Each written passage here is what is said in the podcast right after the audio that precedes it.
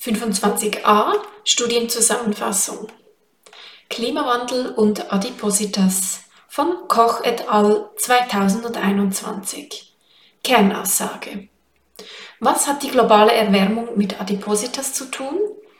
Welche Möglichkeiten bestehen, den Verbrauch von Energie, Kohlendioxid und anderen Treibhausgasen sowie der Lebensmittelverschwendung zu minimieren? Diese beschreibende Studie von Forschenden des Fox Chase Cancer Centers in Philadelphia, USA, untersuchte unterschiedliche Zusammenhänge des globalen Klimawandels und Adipositas.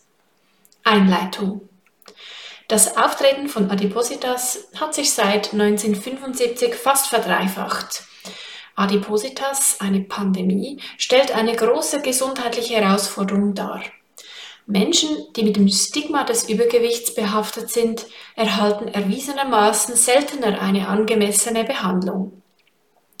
Die Abbildung 1 im PDF der Studienzusammenfassung zeigt die globalen Treibhausgasemissionen nach Art des Gases. Die häufigsten Treibhausgase sind Wasserdampf, Kohlendioxid, Methan, die Stickstoffoxid, Ozon und fluorierte Gase, auch F-Gase genannt, wie Fluor, Chlor, Kohlenwasserstoffe. Die Hauptquelle anthropogener Methanemissionen ist die Landwirtschaft, zum Beispiel Wiederkäuer wie Schafe, Kühe. Vegane und vegetarische Ernährungsformen wie die mediterrane Ernährung reduzieren Schätzungen zufolge die Treibhausgasemissionen um 72 Prozent den Flächenverbrauch um 58 Prozent und den Energieverbrauch um 52 Prozent. Mögliche Effekte von Klimawandel und Adipositas. Die Abbildung 2 im PDF der Studienzusammenfassung zeigt die möglichen Zusammenhänge zwischen Adipositas, Klimawandel und Treibhausgasemissionen. Ein Blick auf die Abbildung lohnt sich. Kanazawa 2020 argumentiert, dass endotherme Organismen wie Menschen mehr Kalorien aufnehmen, wenn sie Lebensmittel heißer essen, als wenn sie die gleichen Lebensmittel kalt essen. Außerdem erwähnten sie, basierend auf einer Analyse der National Longitudinal Study of Adolescent to Adult Health, dass die atmosphärische Temperatur mit einer geringeren Gewichtszunahme korreliert. Fettgewebe und Thermogenese. Die Thermogenese macht etwa 10% des Gesamtenergieverbrauchs aus, der oberhalb eines mäßigen körperlichen Aktivitätsniveaus abfällt. Die ernährungsbedingte Thermogenese wird durch die aufgenommene Nahrung bestimmt die in Form von Wärme freigesetzte Energie ist bei Fett am geringsten, also 2%, gefolgt von Glucose mit 8%, Protein 20 bis 30% und Alkohol 22%. Hierbei gibt es aber große individuelle Unterschiede, welche von genetischen Faktoren, dem Geschlecht, verschiedenen Hormonen und der Aktivität des sympathischen Nervensystems abhängen. Adipositas kann mit 20% höheren Treibhausgasemissionen im Vergleich zu Normalgewicht in Verbindung gebracht werden. Dies ist das Ergebnis des oxidativen Stoffwechsels aufgrund des höheren Stoffwechselbedarfs, der Nahrungsmittelproduktion aufgrund der erhöhten Nahrungsaufnahme und des Auto- und Flugverkehrs aufgrund des Körpergewichts. Auch die Ethnie könnte bei der Thermogenese eine Rolle spielen. Die adaptive thermogenese Reaktion weist eine große interindividuelle Variabilität auf. Bei Kälteexposition zeigten Südasiaten im Vergleich zu Kaukasien einen niedrigen Ruheenergieverbrauch, eine geringere Thermogenese ohne Zittern und ein geringeres Volumen an braunem Fettgewebe. Studien haben gezeigt, dass ein längerer Aufenthalt in einer thermisch neutralen Zone der Bereich der Umgebungstemperatur, in dem die Stoffwechselrate minimal ist, zu einem Verlust an braunem Fettgewebe und einer verminderten thermogenen Kapazität führen kann. Menschen verbringen generell weniger Zeit bei extremen Temperaturen und mehr Zeit in temperaturgeregelten, komfortablen Umgebungen. Mögliche Lösungen zur Reduktion von Treibhausgasemissionen es gibt unzählige Lösungsmöglichkeiten auf verschiedenen Ebenen. Aus Platzgründen können hier nicht alle aufgeführt werden.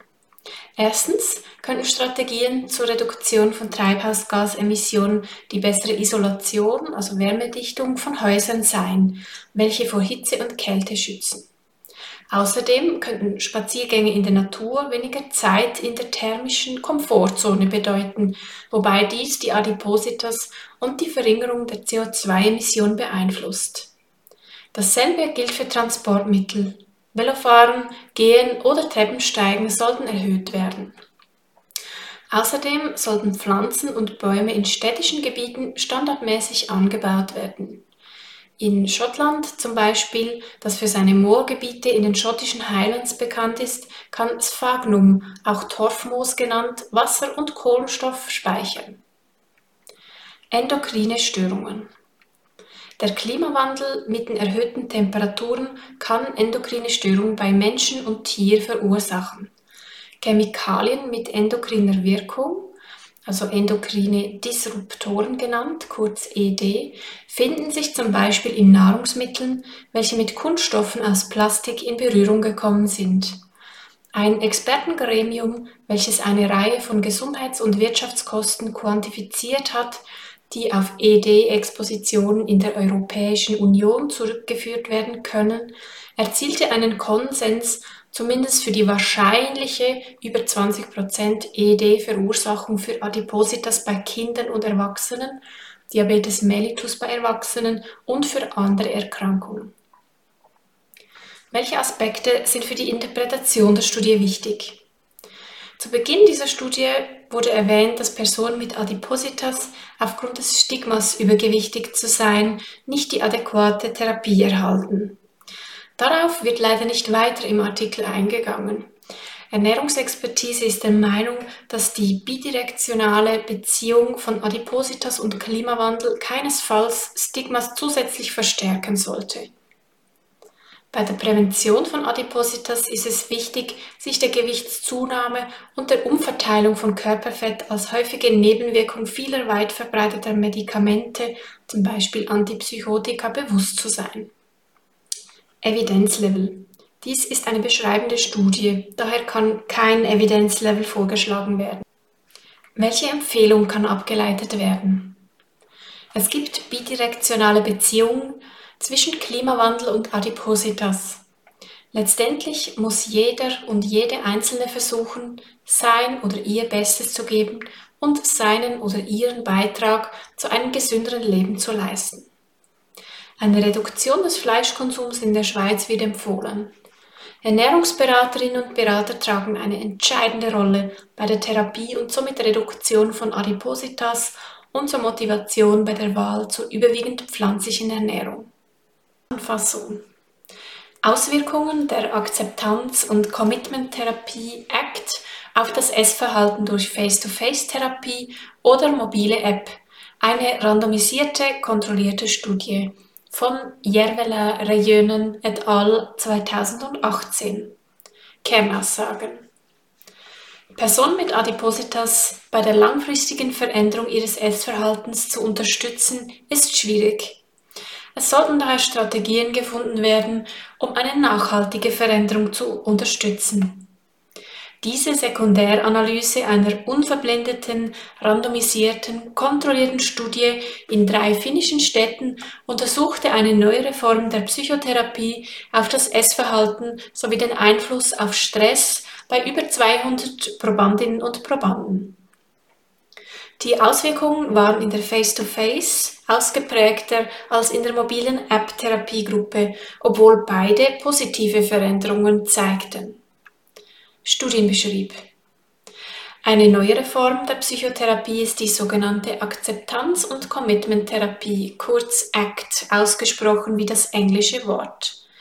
Sie verbindet klassische verhaltenstherapeutische Elemente mit achtsamkeits- und akzeptanzbasierten Interventionen.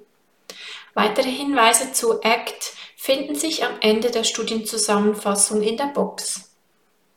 Die Forschenden aus Finnland untersuchten, ob die ACT das berichtete Essverhalten, die Qualität der Ernährung und den wahrgenommenen Stress bei über 200 Probandinnen und Probanden, 85% Frauen, beeinflusste. Inkludiert wurden Personen mit psychischer Belastung und Adipositas. Erwachsene im erwerbsfähigen Alter aus drei finnischen Städten wurden in drei Gruppen eingeteilt. 1. Die ACT-basierte Face-to-Face-Therapie N gleich 70, sechs Gruppensitzungen unter der Leitung eines Psychologen. 2. ACT-basierte mobile Therapie N gleich 78, eine Gruppensitzung und selbstständige mobile App-Nutzung. 3. Kontrollgruppe n gleich 71, nur Messungen, also keine Therapie. Der Ausgangs-BMI betrug durchschnittlich 31,3 Kilogramm pro Quadratmeter. Messungen erfolgten vor der achtwöchigen Interventionszeit Baseline, zehn Wochen nach der Baseline Postintervention und 36 Wochen nach der Baseline, also Follow-up. Messungen umfassten klinische Werte, Fragebögen zum Essverhalten, zur Qualität der Ernährung, zu Alkoholkonsum, zu empfundenem Stress und einen 48-Stunden-Recall-Fragebogen zum Essen. Resultate Statistisch signifikante Auswirkung der Intervention. Das intuitive Essen Essen aus körperlichen und nicht aus emotionalen Gründen nahm in beiden ACT-Therapiegruppen zu. Das unkontrollierte Essen nahm in der Face-to-Face-Therapiegruppe ab. Das Essen als Belohnung nahm in der mobilen App-Therapiegruppe ab. Die Esskompetenz, Akzeptanz des Essens und zwei Unterkategorien der Regulation des Essverhaltens Integrierte und identifizierte Regulation, zum Beispiel gesund zu essen, ist ein fester Bestandteil meines Lebens oder es ist eine gute Idee zu versuchen, mein Essverhalten zu regulieren, nahmen in der Face-to-Face-Therapiegruppe zu. Der wahrgenommene Stress zu Beginn bis zum Follow-up der Studie hatte keinen Einfluss auf die besonderen Merkmale des Essverhaltens. Und es wurden keine statistisch signifikanten Auswirkungen auf die Ernährungsgewohnheiten festgestellt. Welche Aspekte sind für die Interpretation der Studie wichtig? Adipositas ist ein komplexes Krankheitsbild und kann mit einer Veränderung von Hunger- und Sättigungssignalen einhergehen. Was ist, wenn die körpereigenen Signale verändert sind? Wird intuitives Essen dennoch empfohlen? Diese Frage lässt die Studie offen. Ein Evidenzlevel von 1b wird vorgeschlagen, 86% in der Face-to-Face, 94% in der mobilen App-Therapiegruppe und 94% in der Kontrollgruppe beendeten die Studie bis zum Follow-up. Die Auswirkungen waren in der Face-to-Face-Gruppe ausgeprägter als in der mobilen App-Therapiegruppe, obwohl beide positive Veränderungen zeigten. Die Autorinnen und Autoren stellen die Hypothese auf, dass die Technologie allein möglicherweise nicht so wirksam ist wie eine Intervention mit menschlicher Interaktion. Bemerkenswert war, dass die mobile App gut akzeptiert wurde. Zum Beispiel lag die Mindestanzahl bei vier und der Median bei 15 Nutzungstagen.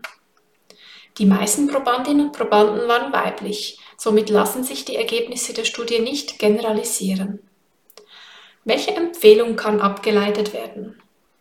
ACT-basierte Interventionen, welche in einer Gruppensitzung oder zusätzlich per mobiler App durchgeführt wurden, zeigten positive Auswirkungen auf das berichtete Essverhalten. Das Essverhalten jedoch ging nicht mit einer gleichzeitigen Veränderung der Qualität der Ernährung einher. Dies deutet laut Autorinnen und Autoren darauf hin, dass bei ACT-basierten Interventionen eine oder ein Ernährungsberater, Beraterin BSC beigezogen werden sollte. Box. Was ist die Akzeptanz- und Commitment-Therapie, kurz ACT? Die ACT ist eine neuere, vielversprechende Methodik, welche mit den Werten und Zielen einer Person arbeitet und darauf abzielt, Verhaltensänderungen zu bewerkstelligen. Sie besteht aus sechs zusammenhängenden Kernprozessen. 1. Klärung der eigenen Werte. 2. Commitment, um nach diesen Werten zu handeln. 3. Im gegenwärtigen Moment präsent zu sein, das heißt Achtsamkeit. 4. ein Selbst als Kontext zu haben, das heißt Bewusstsein über Gedanken, Gefühle und so weiter, ohne sich stark damit zu verbinden. 5. Entschärfung, das heißt Veränderung der Art und Weise, mit Gedanken oder Gefühlen und so weiter zu interagieren oder sich darauf zu beziehen. Und 6. Akzeptanz. Ein Ziel des Achtsamkeitstrainings ist es, das Bewusstsein für Hunger- und Sättigungssignale des Körpers zu schärfen und entsprechend zu essen. Sowohl intuitives Essen, also Essen als Grundlage von Hunger- und Sättigungssignalen, als auch Esskompetenz wurden in vorherigen Studien mit einer besseren Ernährungsqualität und einem niedrigeren BMI in Verbindung gebracht. 25c Studienzusammenfassung Multimodale Adipositas-Programme für Kinder und Jugendliche Prädiktoren für Effektivität und Adhärenz Breinka et al. 2023. Kernaussage. Die Autorinnen und Autoren der vorliegenden Studie haben versucht herauszufinden, welche Faktoren zu einer gelingenden Adipositas-Therapie bei Kindern und Jugendlichen beitragen. Dabei konnte gezeigt werden, dass ein junges Alter bei Therapiestart sowie ein Therapiebeginn vor der Covid-19-Pandemie sich positiv auf den Erfolg auswirkte. Studienbeschrieb und Ergebnisse. Übergewicht und Adipositas haben auch im Kindes- und Jugendalter eine hohe Prävalenz, Tendenz steigend. Therapeutisch werden hauptsächlich multimodale Lifestyle-Interventionen mit dem Fokus auf Ernährungs- und Bewegungsverhalten empfohlen. Trotzdem zeigen internationale systematische Reviews, dass multimodale Adipositas-Therapien bei Kindern und Jugendlichen nur mäßig erfolgreich sind. Studien, welche nach Gründen dafür suchten, kamen zu widersprüchlichen Ergebnissen. Ziel der vorliegenden Studie war es, Prädiktoren für den Therapieerfolg und die Adhärenz bei multimodaler Adipositas-Therapie im Kindes- und Jugendalter zu eruieren. Der Fokus lag auf psychologischen, psychischen, physischen und soziodemografischen Faktoren. Außerdem interessierte die Autorinnen und Autoren, ob ein Unterschied im Therapieerfolg sichtbar war, je nachdem, ob der Therapiestart vor oder während der Covid-19-Pandemie war. Die Teilnehmenden kamen aus dem Adipositas-Programm des Leipziger Adipositas Management mit Therapiestart im Zeitraum zwischen 2015 und 2020. Die Probandinnen und Probanden waren jünger als 18 Jahre alt und ihr BMI lag entweder über der 90. Perzentile oder sie hatten einen Anstieg der BMI-Standardabweichung von über 1 innerhalb eines Jahres. Die BMI-Standardabweichung zeigt an, wie viel ein individueller BMI-Wert über oder unter dem alters- und geschlechtsspezifischen BMI liegt. Der Wert beträgt meistens zwischen minus 2 und plus 2. Das Adipositas-Programm orientierte sich an den deutschen S3-Leitlinien für Adipositas im Kindes- und Jugendalter und umfasste die Bereiche Medizin, Psychologie, Ernährung, Bewegung und Sozialarbeit. Die Ernährung umfasste acht Gruppenberatungen während 16 Wochen und sechs Einzelberatungen während 32 Wochen. Das gesamte Programm dauerte rund zwölf Monate mit einem möglichen Follow-up von bis zu drei Jahren. Durch regionale und nationale Lockdowns aufgrund der Covid-19-Pandemie kam es zwischenzeitlich zu Terminverschiebungen und Absagen sowie zu Änderungen im Therapieprozess. Bei Therapiestart lag das mittlere Alter etwa bei 10 Jahren, etwas über die Hälfte war weiblich, ungefähr 53 Prozent. Die Teilnehmenden wurden zu Beginn der Studie und nach zwölf Monaten gemessen und gewogen, um die Differenz in der BMI-Standardabweichung zu berechnen. Die Kinder respektive deren Eltern bei Kindern unter elf Jahren füllten einen Fragebogen aus, um die psychologische Gesundheit zu erfassen. Weiter wurden die physische und die mentale Lebensqualität, generelle physische Beschwerden und Essstörungen evaluiert. Um die Motivation für die Therapie zu bestimmen, bewerteten die Teilnehmenden ihre Motivation, ihren Willen und ihre Zuversicht mit einer Skala von 0 bis 10. Als adhärent wurden die Teilnehmenden bezeichnet, welche nach zwölf Monaten noch im Programm waren. Da die Dropout-Rate mit fast 40 Prozent hoch war, wurden die fehlenden Werte nach zwölf Monaten mittels multipler Imputation ergänzt. Insgesamt wurden 361 Kinder und Jugendliche eingeschlossen, rund 60 davon, also 214, vollendete die Therapie. 124 Teilnehmende erreichten nach zwölf Monaten eine Reduktion der BMI-Standardabweichung. Bei den restlichen 90 Teilnehmenden blieb die BMI-Standardabweichung unverändert oder sie nahm zu. Gründe für das frühzeitige Beenden der Therapie, also für das Dropout, waren fehlende Zeit, fehlende Motivation, persönliche Gründe oder die Teilnehmenden waren nicht mehr erreichbar. Die Gruppen Completer und Dropout unterschieden sich nicht hinsichtlich des Geschlechts, des Alters oder des Ausgangs BMI. Bei der Auswertung zeigte sich, dass ein jüngeres Alter ein signifikanter Prädiktor für einen größeren Therapieerfolg war. Ein Therapiestart vor der Pandemie wirkte sich ebenfalls positiv auf den Therapieerfolg aus. Ebenso hatten Teilnehmende mit einer höheren Essstörungsproblematik höhere Therapieerfolge. Die Adhärenz wurde lediglich durch den Therapiestart vor der Pandemie positiv beeinflusst. Ansonsten gab es hier keine signifikanten Prädiktoren. Welche Aspekte sind für die Interpretation der Studie wichtig? Die Autorinnen und Autoren gaben in der Power-Berechnung eine minimale Studiengröße von 340 an. Die Intention-to-Treat-Probe enthielt zwar 361 Personen, durch die hohe Dropout-Rate wurden jedoch nur 214 Teilnehmende ausgewertet. Die restlichen Daten wurden mittels multipler Imputation ergänzt, was eine potenzielle Fehlerquelle darstellt. Die Pandemie hat die Therapie beeinträchtigt, indem Termine abgesagt und/oder verschoben wurden. Hinzu kommt, dass die Lockdowns die Kinder und Jugendliche insgesamt unter psychosozialen Stress gesetzt und Sportmöglichkeiten in der Schule und in der Freizeit eingeschränkt haben. Es wäre interessant zu erfahren, wie sich die Situation nach der Pandemie entwickelt hat und ob wieder der Zustand vor der Pandemie eingetroffen ist oder ob weiterhin eine eingeschränkte Adhärenz und tiefere Therapieerfolge vorliegen. Bei der Motivation widersprechen sich die Autorinnen und Autoren. Einerseits schreiben sie, dass die mittels Skala erfasste Motivation der Kinder und Jugendliche keinen Einfluss auf die Therapie hatte. Andererseits wird fehlende Motivation als Grund für die Dropouts angegeben. Evidenzlevel 2b. Welche Empfehlungen können abgeleitet werden? Für eine erfolgreiche Adipositas-Therapie im Kindes- und Jugendalter ist es hilfreich, bereits früh zu beginnen.